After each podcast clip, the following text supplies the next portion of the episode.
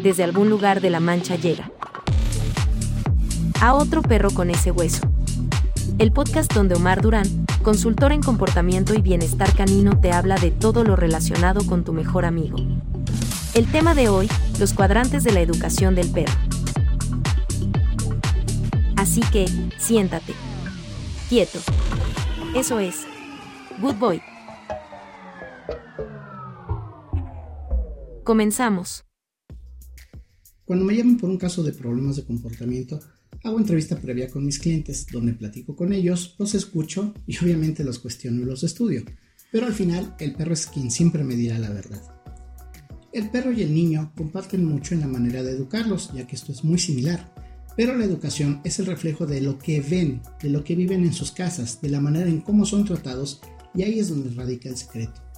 Cuando el perro ingresa a la vida del humano enfrenta nuevos retos, sin embargo no debe esforzarse mucho para sobrevivir. El humano casi en automático le brindará sin más territorio, comida y afecto en diversas dosis y calidades, pero invariablemente las obtendrá sin esforzarse mucho, por lo cual su capacidad de adaptarse para sobrevivir no es una premisa y se limita a su capacidad de aprender por necesidad. La sabiduría popular dice que el perro se parece a su dueño, pero eso no es una verdad absoluta. El comportamiento y la personalidad del perro es directamente afectado, influenciado y determinado en mayor medida por la personalidad, manera y calidad de trato y vínculo construido por su humano. Además, y más allá de la genética, el humano puede potenciar o echar a perder las capacidades y cualidades de un perro. Todo lo que es el ser humano influye, sus fortalezas y debilidades, sus cualidades y defectos, su nivel de ansiedad, de autocontrol, de seguridad, de autoestima, la estabilidad emocional, etc pero resultan dos variables o aspectos determinantes en la capacidad de establecer un nivel adecuado de autoridad y la de dosificar adecuadamente el efecto que es el afecto que le brinda al perro. Algunos podrían decir que de manera simplista esto es como el, el concepto conductista de premios y castigos, pero es un poco más elaborado que eso. El humano, a la hora de ser un tutor, cuidador, educador o dueño, se delimita por cuatro variables y debemos resolver el problema de elegir cómo encontrar el justo medio entre estas. Dichas variables son afecto, autoridad, negligencia y confrontación. Si estas variables las colocamos como conceptos bipolares contrapuestos entre sí y establecemos un sistema de cuadrantes, podemos ir determinando en qué puntos entre esos cuadrantes se encuentran los perfiles de los humanos en relación a su trato hacia el perro. Es entonces como podremos determinar el camino a seguir para lograr establecer un canal de comunicación más eficaz y funcional para lograr un vínculo correcto. Pero definamos primero los perfiles de los humanos y su relación con los perros. La combinación de autoridad con afecto. Bueno, aquí eh, se mantienen muestras de afecto y aceptación claras. Se presentan sensibilidad a las necesidades del perro, a la vez que se tiene un alto nivel de exigencia. Se dejan las normas claras y cumplen con, los, eh, con las limitaciones y las sanciones de eh, una manera consistente y coherente. Los humanos se mantienen al pendiente de las buenas condiciones del ambiente alimentación, cuidado e higiene del perro. Se regula también la atención y el afecto con el establecimiento de límites y normas de comportamiento. Se recompensa con justa medida y se debe ser firme más no violento. Y especialmente, no significa no. El perro debe trabajar para merecer atención y afecto. Se crea entonces un vínculo correcto a través del control adecuado de recursos, los humanos son asertivos, estables emocionalmente y permiten al perro ser perro y expresar sus conductas naturales, pero con ciertos límites. Los perros educados con un adecuado balance entre autoridad y afecto son los que tienen las características generalmente más deseadas. Son seguros de sí mismos y son activos. También afrontan las nuevas situaciones con más confianza y entusiasmo que el resto de los perros. Tienen buenas habilidades sociales intraespecie e interespecie. Estos perros cuentan con una inteligencia emocional que les permite expresar, comprender y controlar sus propias emociones. Esto es autocontrol y gran capacidad de gestión del estrés. Los que tienen un buen nivel de madurez emocional y mental son criados bajo este contexto. Los que tienen una buena capacidad de resistencia a la frustración también lo son. Los que tienen capacidades de aprendizaje cognitivas favorables son los perros en los que se tiene más cuidado en este balance. Lo más importante en este punto, se cumplen con los elementos para considerar que estos perros viven en, condiciones reales de bienestar. La combinación de autoridad con confrontación. Bueno, quienes siguen este estilo educativo Dan una gran importancia a las normas, el control y la exigencia. Son poco afectivos y poco sensibles a las necesidades de sus perros. Muestran una gran necesidad de control sobre sus perros. Las reglas son demasiado estrictas, pero poco claras. Se imponen sin consistencia y dependen a veces del estado emocional o de humor del ser humano, lo cual es inútil. Tienden a utilizar castigos y amenazas como modelo de moldear la conducta. Los perros educados bajo la combinación de autoridad y confrontación, bueno, por lo general son inseguros, temerosos, son más ansiosos que los demás y propensos a accidentes también. Desarrollan trastornos de conducta fácilmente y se limita su maduración mental y emocional con este estrés constante en el que viven. Son sometidos con retraimiento social y pueden desarrollar reacciones exageradas entre otros perros, lo que muchos llaman reactividad. Difícilmente controlan sus emociones y sus impulsos. Paradójicamente, sin la figura de autoridad presente, sufren de una mayor ansiedad tienen un bajo nivel de resiliencia a la frustración. La angustia que pueden desarrollar ya se considera maltrato.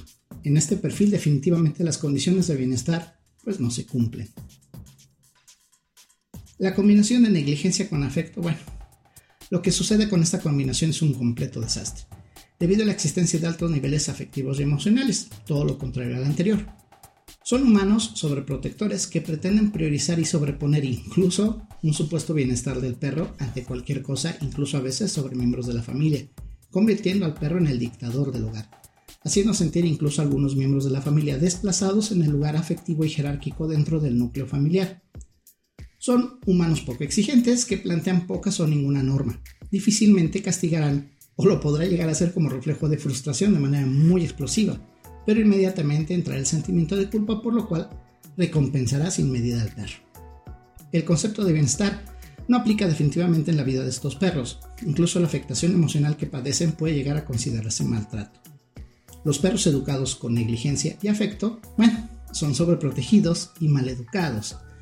¿Te suenan a los pequeños perritos? No, eh, al no contar con límites, pues no respetan al humano, toman el control del territorio y son muy empoderados por el propio humano, lo que les acarrea problemas con otros perros y personas. Son extremadamente competitivos y posesivos, es decir, egoístas y celosos, también berrinchudos. Son agresivos y desobedientes, inestables, poco útiles y con bajas capacidades sociales. Pueden ser inteligentes pero caprichosos y voluntariosos.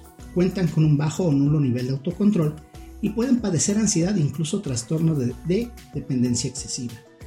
Pueden presentar conductas destructivas, autolacerantes y altas sensibilidades a diversos estímulos, causando respuestas exageradas que pueden terminar en agresión. Pueden presentar miedo y fobias a la pirotecnia u otros estímulos de estruendo. Tienen un bajo nivel de resistencia a la frustración. Como verás, es un perrito desastroso. La combinación de negligencia con confrontación, bueno, por el contrario, aquí no existe para nada una educación. Las normas y los, efectos, y los afectos brillan por su ausencia. Por el contrario, pueden llegar a existir un cierto abandono al desentenderse del perro, pero también se presenta un exceso de confrontación, lo cual es totalmente confuso y no se llega a nada. Es tan poca la atención que a veces se le olvidan cosas tan básicas al ser humano como alimentar o dar agua al perro. En el tema de higiene y cuidados, bueno, ya ni hablamos. En algunos casos, esto conlleva un trato negligente y condiciones de maltrato al perro. El mayor problema es que, aun cuando de manera general no establecen límites y normas, ocasionalmente intentan ejercer control excesivo e injustificado sobre el perro. Está por demás decir que este resulta un modelo totalmente incoherente e inconsistente que solo confunde al perro en su conducta y emociones. Los perros educados con negligencia y confrontación presentan problemas de, de identidad e inseguridad. Tienen comportamientos descontrolados e incluso agresivos, su desarrollo de apego y personalidad es prácticamente nulo. Tienen un bajo o nulo nivel de resistencia a la frustración. No conocen la importancia de las normas y prefieren huir de las situaciones. Son vulnerables a presentar problemas de conducta y agresión a terceros.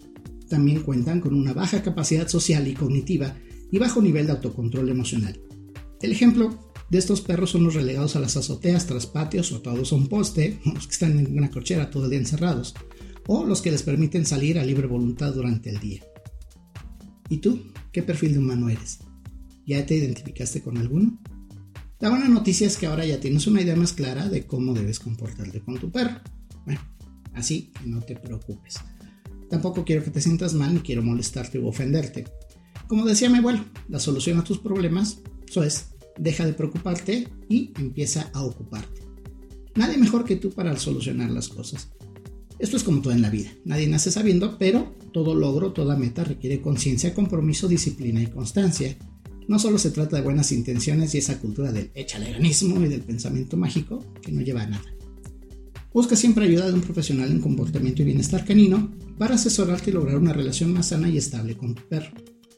En algunos casos, tal vez lo mejor sea ceder la custodia y cuidado del perro a otra persona, lo reitero, lamentablemente no todas las historias y casos tienen un final feliz. Si en verdad quieres lo mejor para tu perro, a veces debes plantearte y poner sobre la mesa la duda de si eres tú lo mejor para él. Esto es, a otro perro con ese hueso. Se nos acabaron los datos y tenemos que ir al Oxo para hacer una recarga. Pero al igual que Thanos, somos inevitables, así que prepárate porque aunque no quieras, Estaremos de regreso la próxima semana para seguir hablando de perros. Desde los estudios de XHK9, te deseamos lo mejor. Yo, soy Kira y te mando todo, todo, todo, lo que me sobra. Chaito.